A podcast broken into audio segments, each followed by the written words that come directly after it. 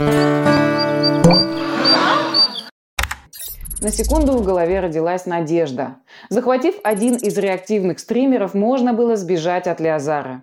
Но эта идея развеялась так же быстро, как возникла. Курт не умел управлять подобным транспортным средством и был уверен, что Сантьяго тоже. После многочасовых размышлений Курт пришел к выводу, что побег в данных обстоятельствах невозможен. Однако сдаваться было не в природе Рисолова. Придя к выводу, что в Ультимусе обстановка будет более обнадеживающей, Курт не пал духом. Почти добрую половину дня Лезар стоял над душой у Курта. Это безумно раздражало капитана и заставляло строить планы о побеге активнее.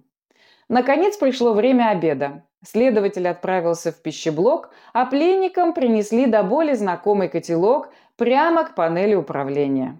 Устроившись на полу, Сантьяго без особых эмоций поглощал жизненно необходимые белки, жиры и углеводы. Курт сел рядом и молча смотрел на еду. «Не голоден?» – спросил Сантьяго.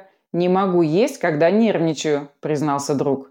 «А чего нервничать-то? Впервые за всю мою жизнь я не вижу причин для беспокойства. Теперь нам больше не надо суетиться, чтобы прожить. Нас обеспечат работой, койкой и пропитанием на всю оставшуюся жизнь», – иронично заявил Брюнет. «Ты достал меня со своей депрессией, разнылся, как девчонка. Лучше бы помог». «Я пытался, но ты слишком инициативен и плохо работаешь в команде», – укорил друг. «Да хватит меня пилить, я тысячу раз извинился!» «Как видишь, это не сильно изменило ситуацию», – пожав плечами, ответил Сантьяго. Курт выругался и, швырнув черпак о стену, отошел. На глаза попался экран перископа. Там ровно 32 ослепляюще прекрасных стримера рассекали углекислый газ, даря набитому драгоценным конфискатом пустыннику иллюзию защиты. Глава 6. Шел третий день пути. Все оставалось без изменений. Курт строил планы побега, которые с каждым днем были все дальше от реальности. Сантьяго смиренно подчинялся приказам Леозара, стараясь сотрудничать. Поняв, что пара арестантов не опасна, следователь стал давать больше свободы. Теперь за котелком с пищеконцентратом ходил Сантьяго. Это позволило брюнету изучить надписи на всех контейнерах с товарами по траектории своего движения. Вся эта ситуация не смогла притупить у Сантьяго одно единственное чувство – любопытство. Именно любознательность детских лет отличала его от остальных мальчишек, и он был рад – что смог связать свою страсть к познанию с профессией. Трехразовые прогулки по кораблю бодрили и заставляли мозг работать. Курджи был все так же груб с Леозаром, поэтому днем и ночью просиживал штаны в кресле у приборной панели.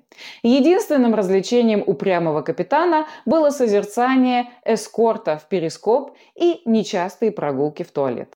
Когда жизнь вошла в четко выверенный режим, все успокоились.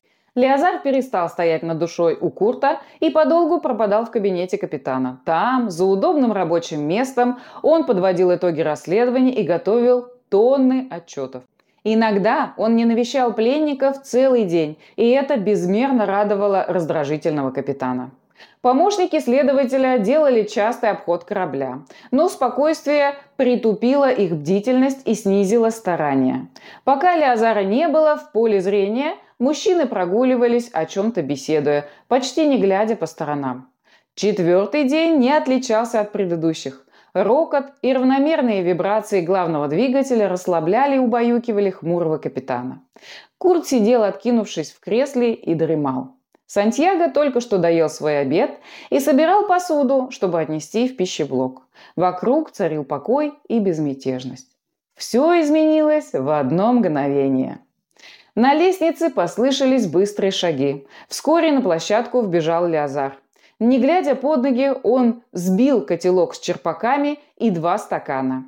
Те со звоном разлетелись в разные стороны. Особенно громогласно летел котелок. Ему посчастливилось скатиться с лестницы, чеканя ритм о каждую металлическую ступеньку.